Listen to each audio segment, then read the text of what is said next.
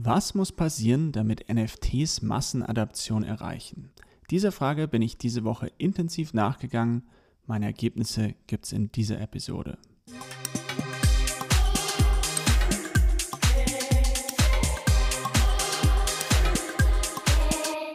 Hallo und herzlich willkommen zum Bernhard Neumann Podcast. Hier bekommt ihr Insights, Einschätzungen und Wissen rund um die Themen Web3, NFTs und Krypto.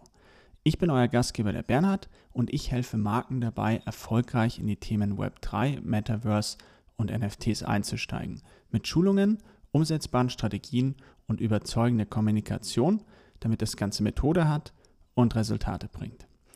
An dieser Stelle, falls euch mein Podcast gefällt, ihr habt ihn vielleicht schon ein paar Mal angehört und er Wert für euch schafft, ich würde mich über ein Abonnement freuen. Lasst mir auch gerne Bewertung da.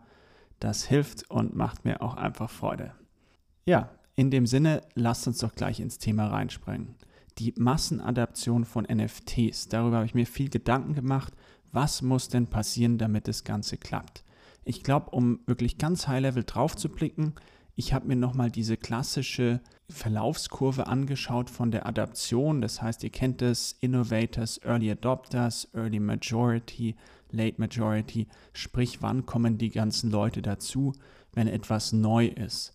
Und ähm, ja, es gibt ein paar verschiedene Einschätzungen. Also klar, da liegt man nicht immer genau richtig, sonst wäre es ja auch zu leicht sozusagen. Aber ich würde sagen, die Innovator-Phase, die ist vorbei. Das sind 2,5 Prozent von, von all den Menschen, die diese neue Technologie irgendwann annehmen werden. Ich glaube, das haben wir hinter uns und so sehe ich NFTs aktuell in der Early Adopter Stage. Das sind 13,5 Prozent von dem ganzen Kuchen. Und aus meiner Sicht sind wir da wahrscheinlich eher sogar ja, Anfang, Mitte der Early Adopters.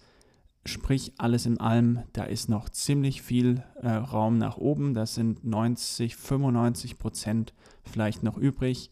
Ähm, also alles in allem, ich glaube, wir sind früh dran. Ich sage das immer sehr gerne wieder. Früh dran heißt nicht, ich kaufe mir jetzt einen NFT und der geht dann äh, durch die Decke, nur weil ich ein, ein paar Monate, Jahre früher war als die anderen. Überhaupt nicht vielleicht sogar im Gegenteil, ehrlich gesagt. Aber wir haben die Chance, hier und heute Leute kennenzulernen, zu lernen, ähm, zu wachsen in dem Space und was zu bauen. Und das ist für mich absolut faszinierend. Deswegen mache ich diesen Podcast, deswegen beschäftige mich Tag und Nacht mit diesem Thema. Und somit, das ist, glaube ich, das, das Alpha, das ist, was man hier mitnehmen kann. Es geht nicht darum, früh dran zu sein, sondern was draus zu machen. Gut, das eigentliche Thema Massenadaption. Ich habe ein paar spannende Sachen für euch dabei und zwar sechs Punkte. Und ähm, ja, diese Punkte haben wir auch in einem Twitter-Space besprochen. Also es ist gut einmal durchdacht vielleicht, aber auch, und ich, ich finde sie einfach spannend und möchte sie mit euch teilen. Und die sind, ein paar sind vielleicht ähm, offensichtlich, aber ein paar sind auch vielleicht nicht ganz so top of mind, ähm, aber dennoch wichtig. Ich möchte anfangen und zwar mit der kulturellen Akzeptanz. Das heißt, ähm, aktuell haben NFTs nicht das, den allerbesten Ruf. Es gibt auch dieses viele, es ist sehr stark mit Krypto verbunden, macht ja auch Sinn, aber Krypto hat natürlich diese Hype-Geschichte, diesen, diese unglaublichen Anstiege, aber auch diese unglaublichen Crashs. Und somit ist das alles sehr spekulativ im, in den Augen der meisten Menschen. Da, helft, äh, da helfen die, die Medien nicht gerade mit. Die äh, ja, stürzen sich natürlich auf solche Stories das verkauft sich gut, wenn es extrem nach oben geht, ne, extrem nach unten. Und so, glaube ich, ist es aktuell noch schwierig, ähm, dass, äh, dass der wirklich Akzeptanz dafür da ist und die Offenheit auch dafür da ist. Und da kann, glaube ich, noch einiges geschehen. Und ähm, ein, ein Sammler im NFT-Space hat das ganz schön beschrieben. Es fühlt sich für all, ganz viele Menschen einfach auch noch nicht so an, als würde ich hier wirklich etwas sammeln, als würde ich wirklich etwas haben, wenn ich mir ein NFT kaufe für jemand wie mich, der sehr vertraut ist mit Web3 und der Blockchain, ähm, da fühlt sich das sehr echt an. Also ich kann euch sagen, meine NFTs, die äh, sind mehr Sammlerstück zum Teil als, als alles andere, was ich habe. Aber da sind natürlich viele andere Menschen noch nicht da. Aus meiner Sicht wird es kommen, weil einfach die Welt digitaler und digitaler wird, genauso wie wir ein digitales Bild, ja, also äh, sehr wertschätzen auf unserem Handy, ähm, ist das gefühlt ist es nicht anders und es ist einfach eine digitale Sache und es hat auch einen Wert. Und äh, besonders wenn NFTs noch verbreiteter sind, hat es natürlich auch diesen Statussymbolwert. Und somit glaube ich, diese kulturelle Akzeptanz ist wichtig, damit sich das äh, für Sammler, für Sammlerinnen auch wirklich so anfühlt, okay, ich habe mir jetzt hier was echt Teures gekauft, ein NFT auf der Blockchain und das fühlt sich jetzt an wie ein Sammelstück. Das ist, glaube ich, der erste Punkt. Der bessere Ruf, kulturelle Akzeptanz äh, kann, glaube ich, von vieler Seite kommen. Und dann äh, sehen wir auf jeden Fall mehr Adaption von der Technologie. Die zweite Sache ist regulatorische Sicherheit. Das ist, glaube ich, eine offensichtliche Sache. Witzigerweise sind wir in dem, in dem Space, der ging zwei Stunden lang über das Thema, sind wir erst am Schluss drauf gekommen. Wir sind zum einen drauf gekommen, dass diese Sicherheit, ähm, sage ich mal, wirklich wichtig ist für die Adaption, aber auch ein Risiko darstellen kann für die Adaption, weil wenn es überreguliert wird, vielleicht wird hier was zerstört und dann machen NFTs in dem Sinne einfach keinen Sinn mehr. Davon gehen wir jetzt mal nicht aus und somit würde ich sagen, fokussieren wir uns darauf, okay, was passiert denn, wenn wir mehr regulatorische Sicherheit haben? Das heißt, Firmen können viel leichter Ja dazu sagen. Äh, Im Allgemeinen Leute wissen, wie sie das versteuern müssen und all die Sachen. Also ich glaube, das kann nur beitragen, dass hier ähm, dann noch viel mehr geschieht. Das ist ja ähm, ähnlich jetzt zum Beispiel beim Merge von Ethereum. Also ähnlich im Sinne, dass jetzt eine Massenadaption geschehen kann, weil Ethereum jetzt sehr viel nachhaltiger wird durch die äh, Umstellung der, der Berechnungsmethode, der Entschlüsselungsmethode. Und ähm, deswegen ist hier, glaube ich, wenn da Klarheit ist, regulatorisch, dann äh, ist das ein Weg nach vorne für die NFTs. Ja, und so kommen wir zur, zum dritten Punkt. Und der ist, glaube ich, der größte Punkt und der wahrscheinlichste Punkt und vielleicht auch der wichtigste Punkt, das ist jetzt viel, viel Ankündigung. Es geht um die Killer-Applikation. Was meine ich damit? Das heißt, eine Anwendung von der NFT-Technologie, die einfach so gut ist, dass es jeder haben möchte. Ich vergleiche das mal mit WhatsApp oder vielleicht TikTok oder so einer Sache. Das ist einfach, okay, um dabei zu sein, um überhaupt vielleicht noch Mensch zu sein, so ungefähr, ich brauche jetzt WhatsApp, ich brauche jetzt TikTok, ich will da drauf sein. Und wenn wir das natürlich für NFTs hinbekommen, dann wäre das eine, eine Riesennummer und äh, das wäre natürlich dann der ultimative Durchbruch.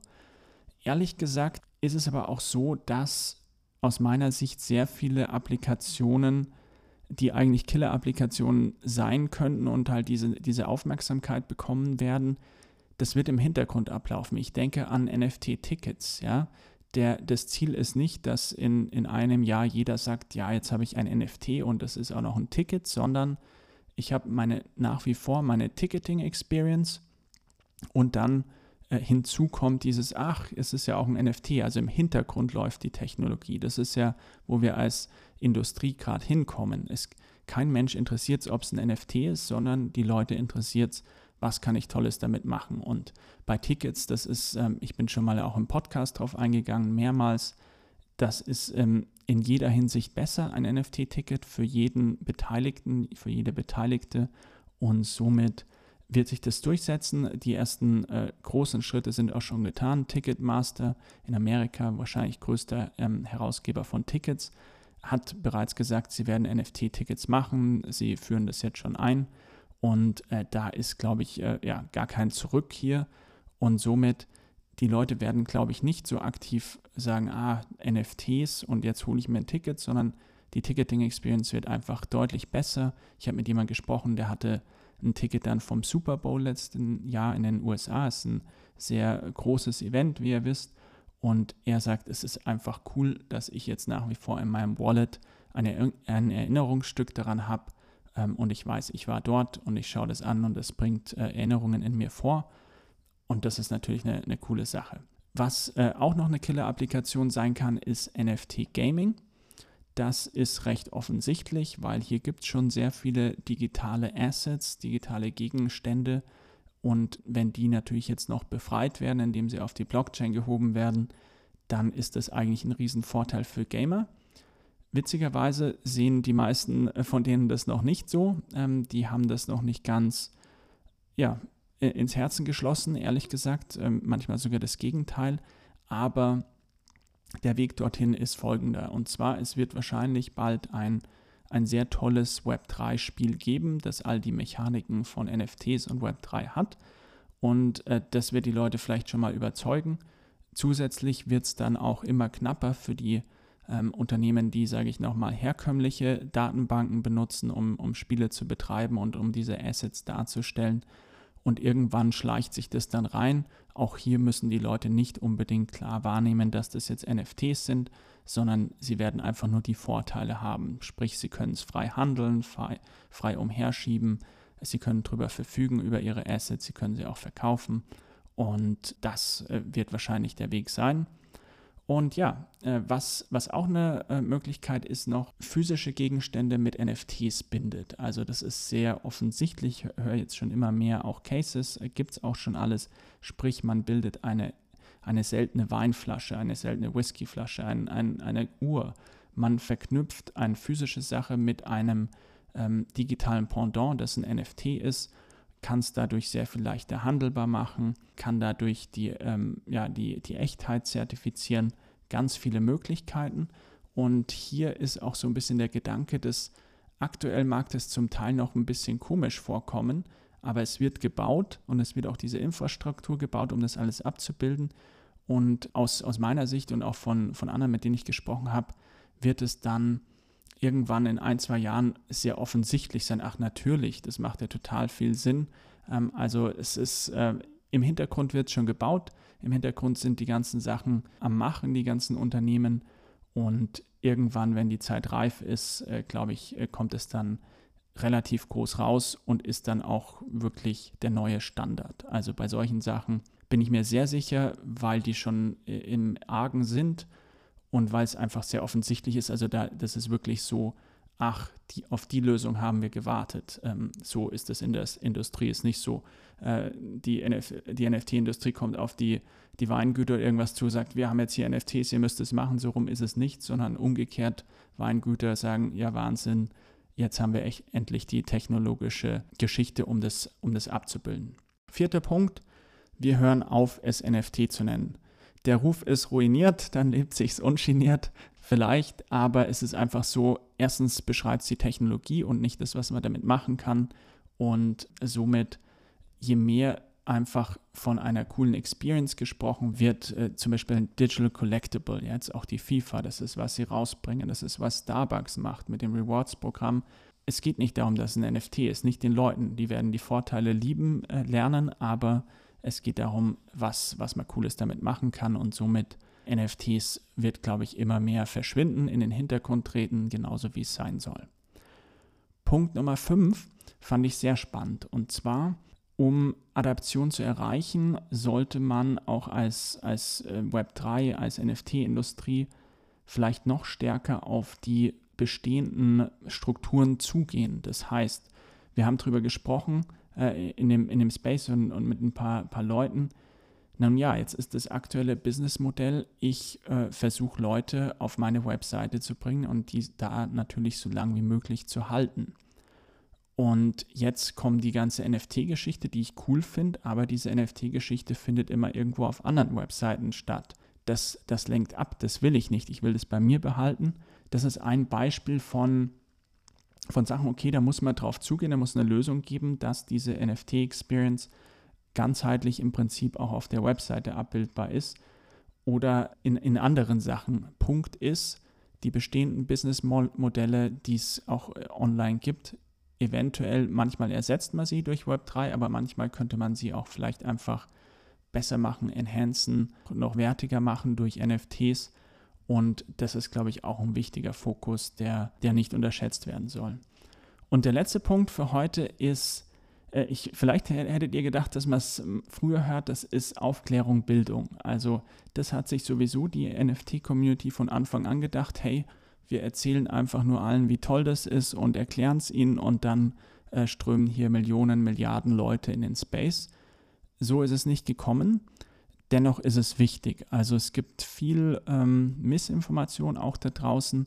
Auch ehrlich gesagt, ich, vielleicht geht es euch auch so, äh, wenn man die Zeitung liest, das ist selten wirklich informativ, ist jetzt äh, ist, ist, ist ähm, Ansichtssache, aber oft ist es auch, dass echt was Falsches dabei.